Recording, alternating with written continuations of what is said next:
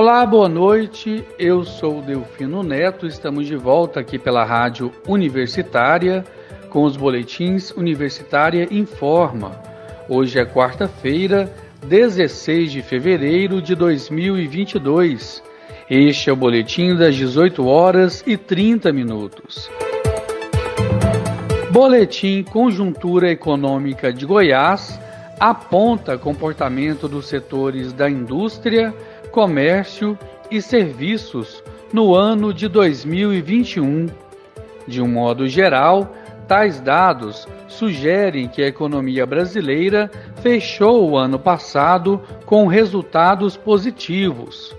No acumulado do ano de 2021, houve crescimento de 3,9% da produção industrial, 1,4% no volume do comércio varejista e 10,9% do setor de serviços, a maior expansão deste último setor já registrada na série histórica do IBGE, iniciada em 2012. Em Goiás, também houve expansão destes três setores. No entanto, a base de comparação foi baixa, uma vez que levou em consideração o ano imediatamente anterior, 2020, auge da pandemia de coronavírus, de acordo com o economista e professor da UFG, Edson Roberto Vieira, que falou comigo numa entrevista para a rádio universitária.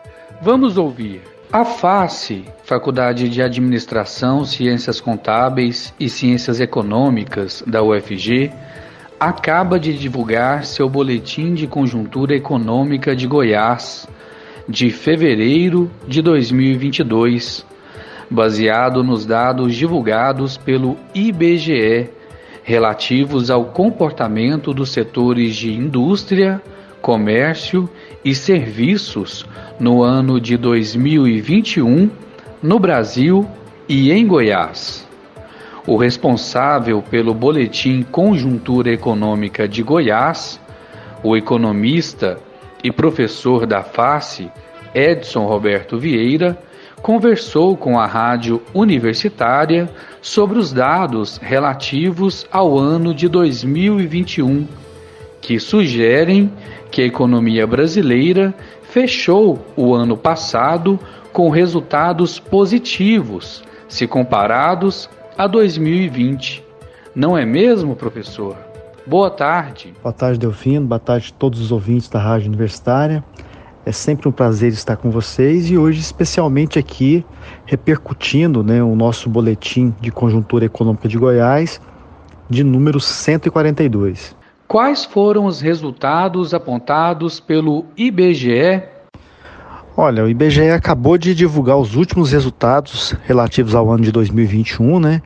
Da indústria, do comércio e do setor de serviços em nível nacional e também para as unidades da federação. O que, que esses resultados mostram em linhas gerais?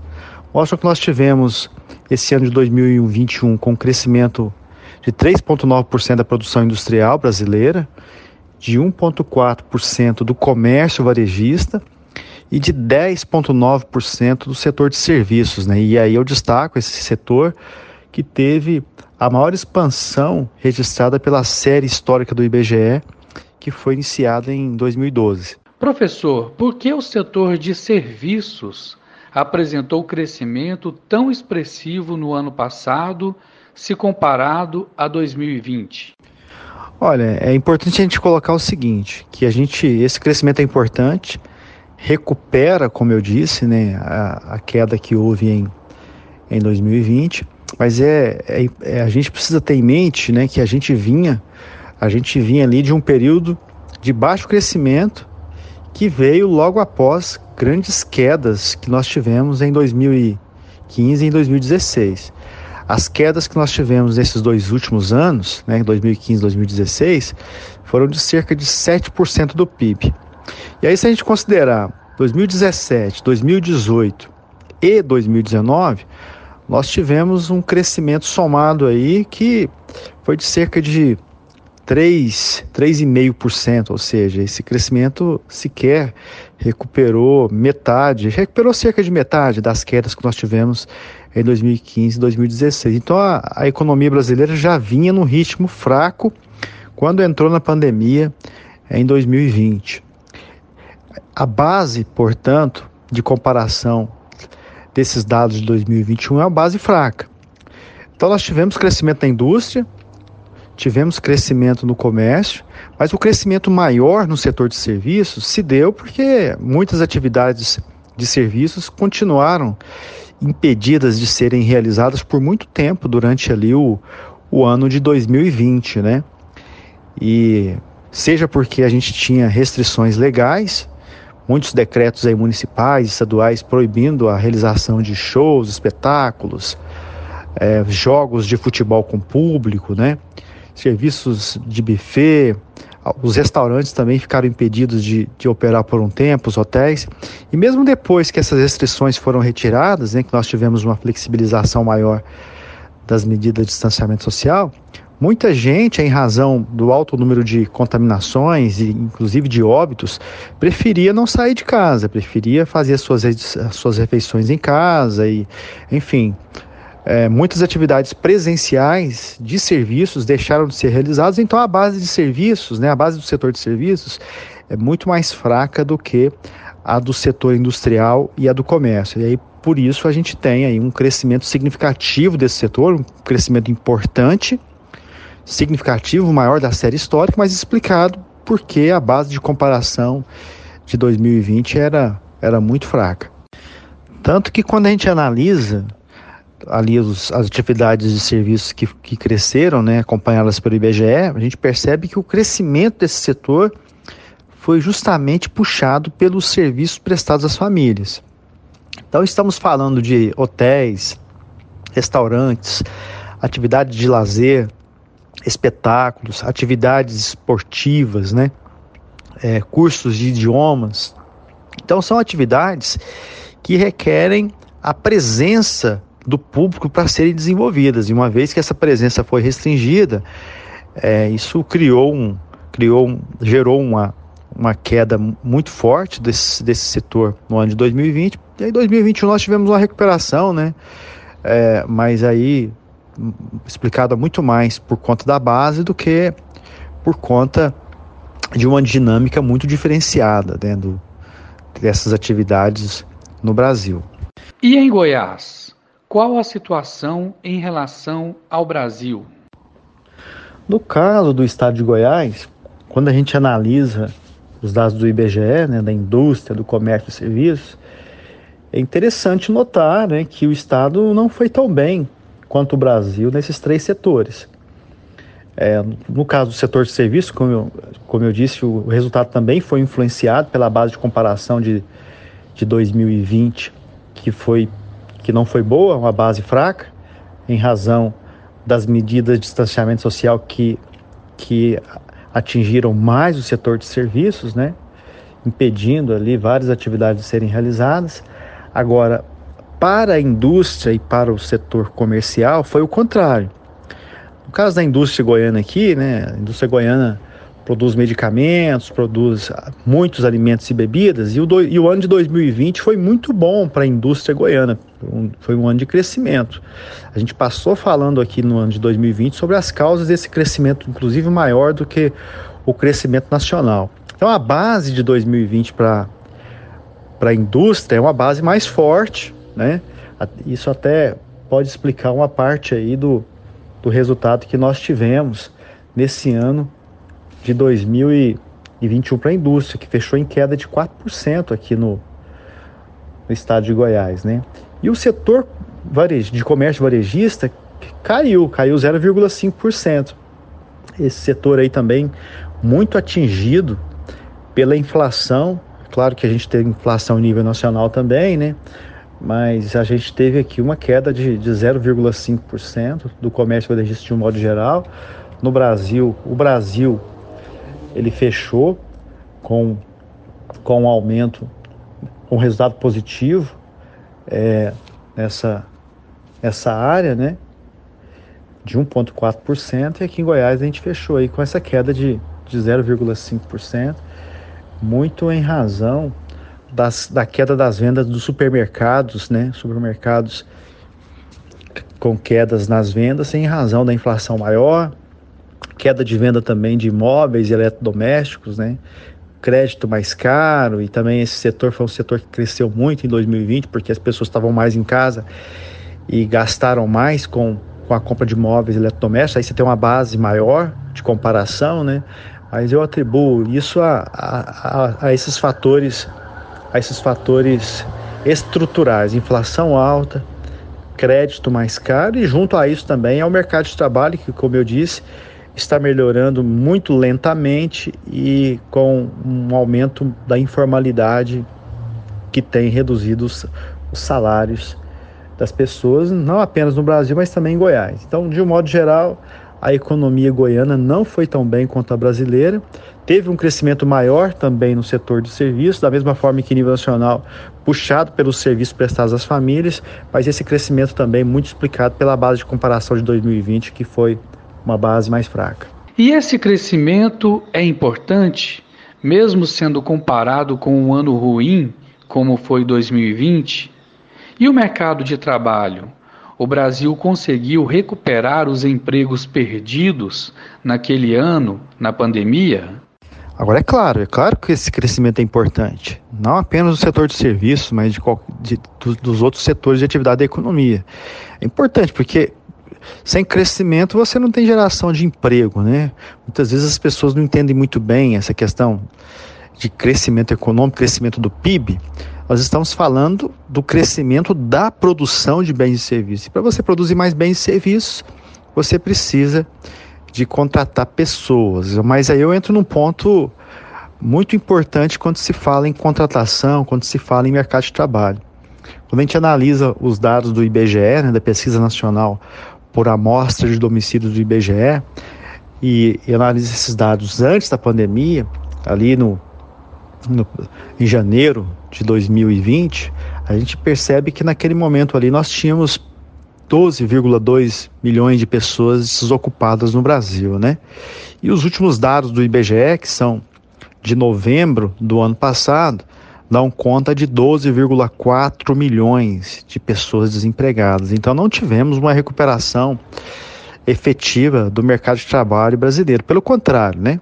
As contratações que estão sendo realizadas, muitas delas estão substituindo postos de trabalho que anteriormente pagavam mais, eram de melhor qualidade, né? Então estamos tendo aumento da informalidade no mercado de trabalho brasileiro e consequentemente queda da renda real. Essa renda real caindo porque os, os trabalhos, esses empregos estão pagando menos do que pagavam antes e também por conta da inflação, né?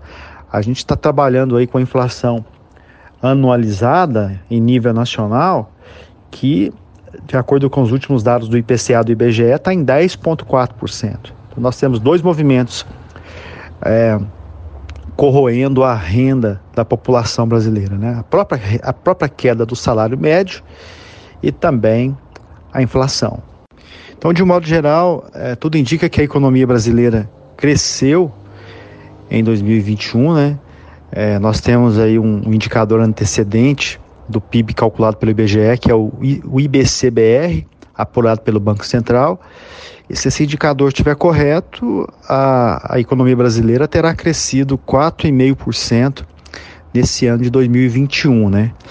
recuperando a queda de 4,1% que teve em 2020, né? E o IBGE vai confirmar isso ainda, deve divulgar esses dados relativos ao PIB de 2021 no mês de março, mas as, as projeções apontam por aí, por um crescimento entre 4,2%, 4,6% no, no ano de 2021. Mas o Brasil está enfrentando um grande desafio que a gente vê no boletim Conjuntura Econômica, não é mesmo, professor?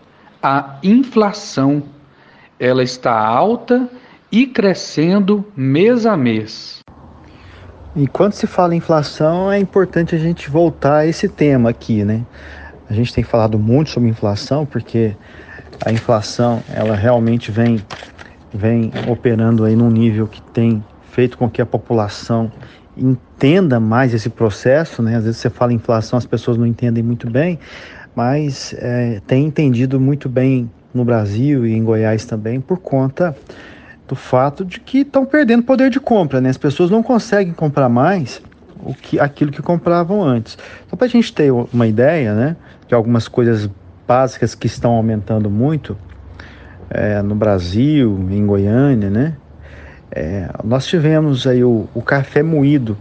O café moído ele apresentou a 12 alta consecutiva em Goiânia, né, no, no último IPCA que o IBGE divulgou, que foi do mês de janeiro de 2022. Em nível nacional, o movimento é semelhante, 11 alta consecutiva.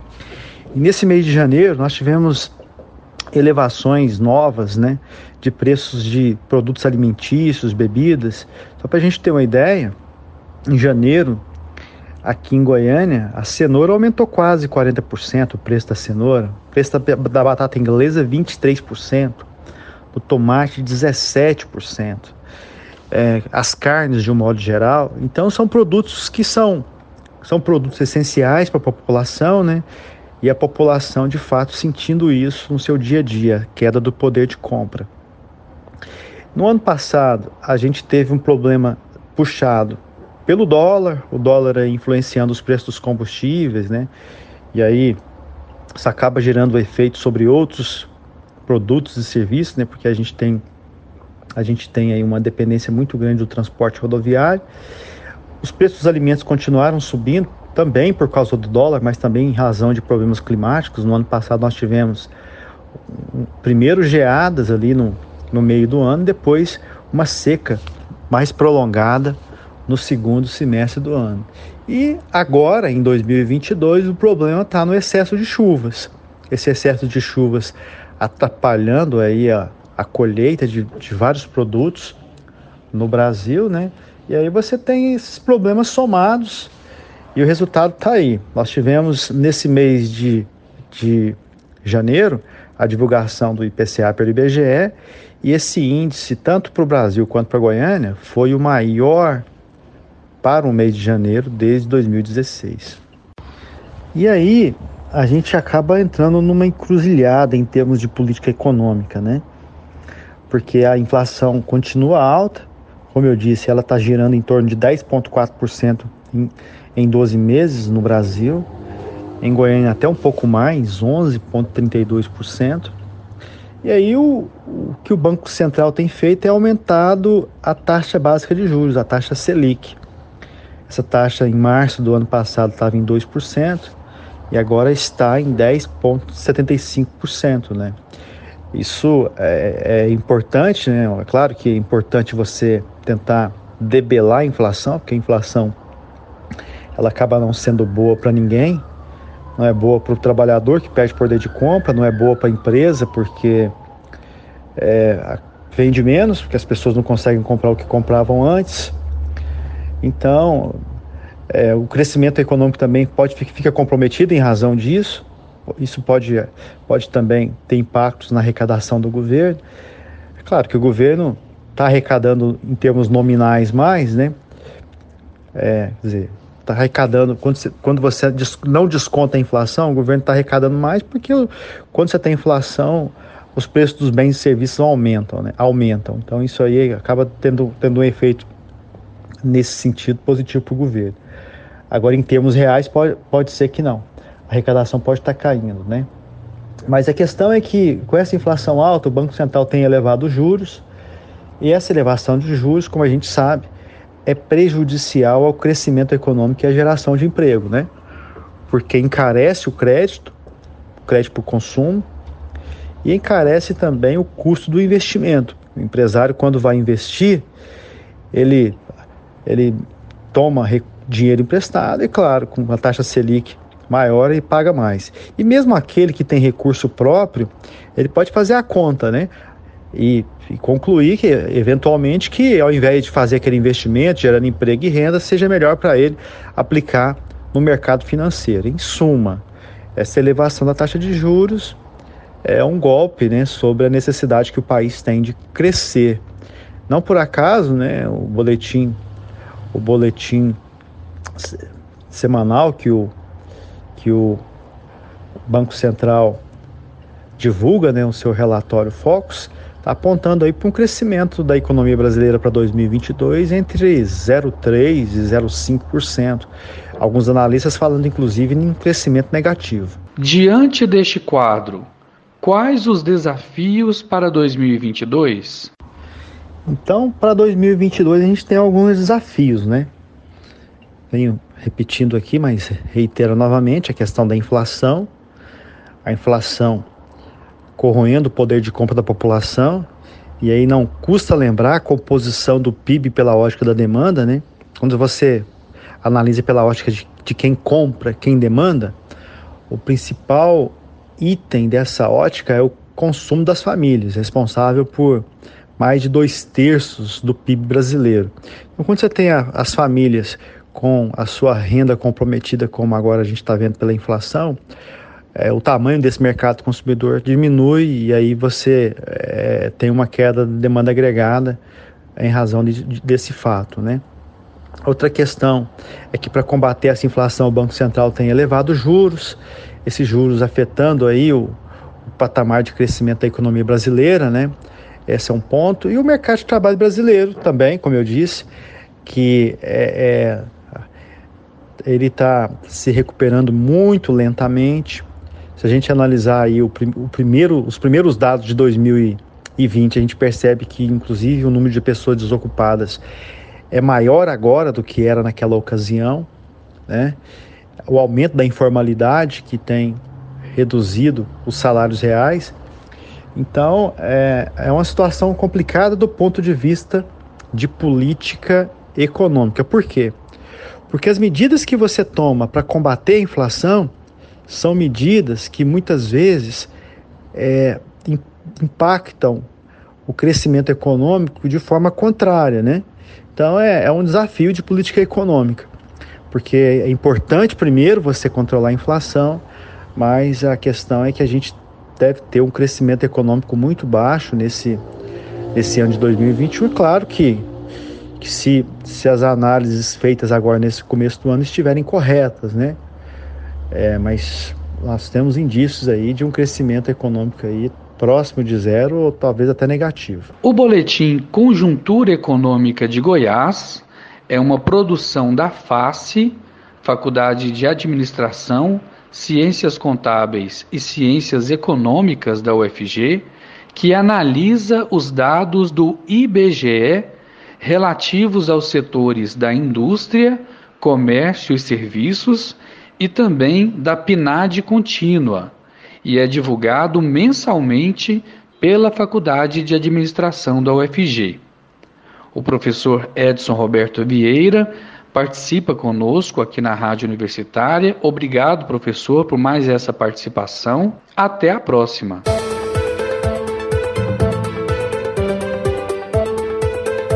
Jovens pesquisadores da UFG e de outras instituições goianas podem concorrer a um recurso de até 10 mil reais para suas pesquisas.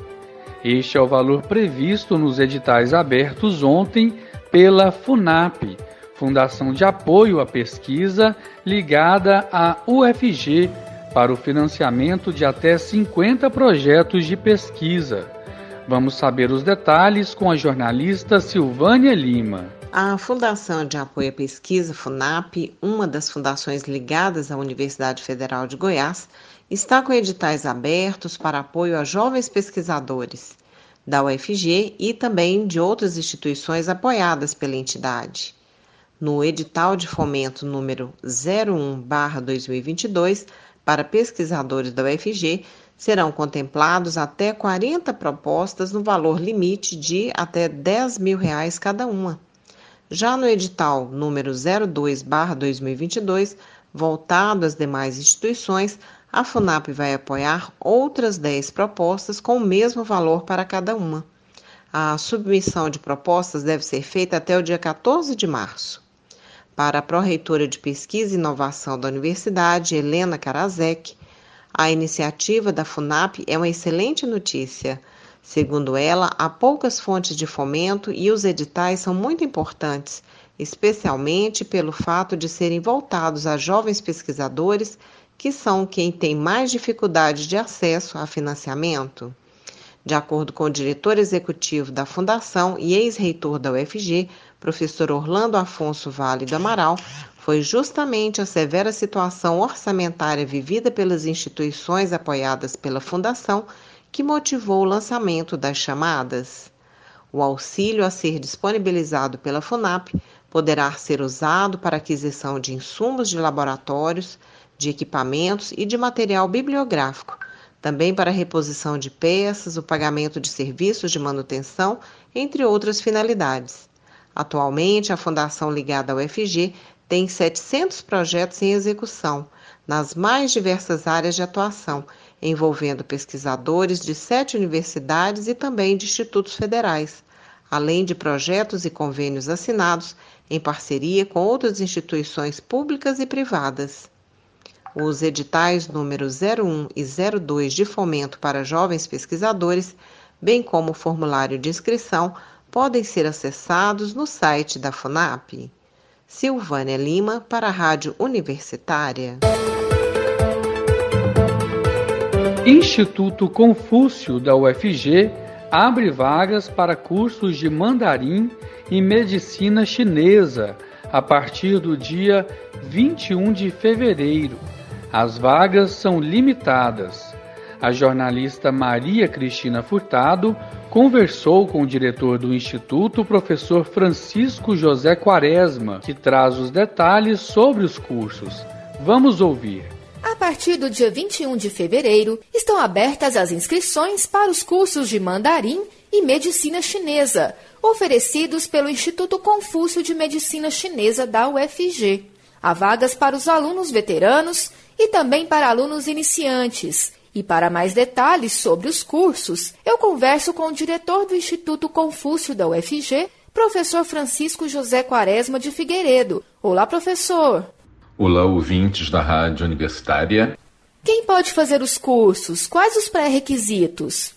É, os cursos do Instituto Confúcio são abertos para é, a comunidade universitária e também para a comunidade em geral. Os pré-requisitos dependem do curso. Por exemplo, para os cursos iniciais não há pré-requisito, mas para os cursos que já estão em andamento, então é necessário que o estudante tenha feito o curso anterior ao que está sendo oferecido. Por exemplo, para o curso de Mandarim 3, é necessário que o candidato tenha feito o curso de Mandarim 1 e de Mandarim 2.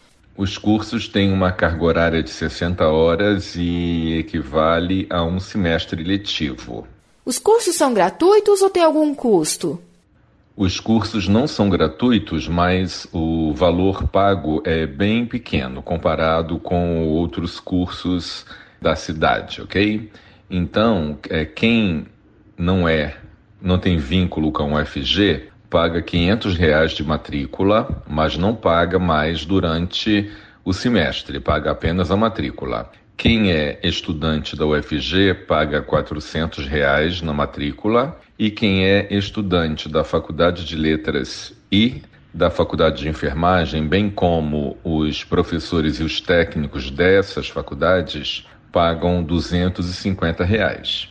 As próximas turmas serão online ou presencial?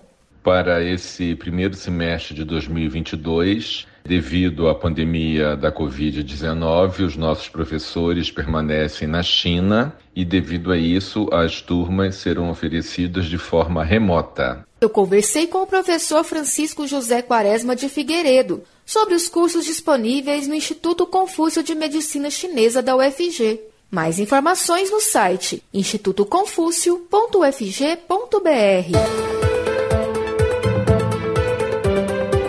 E com essa informação, encerramos o boletim Universitário em Forma das 18 horas e 30 minutos de hoje. Eu sou Delfino Neto para a Rádio Universitária.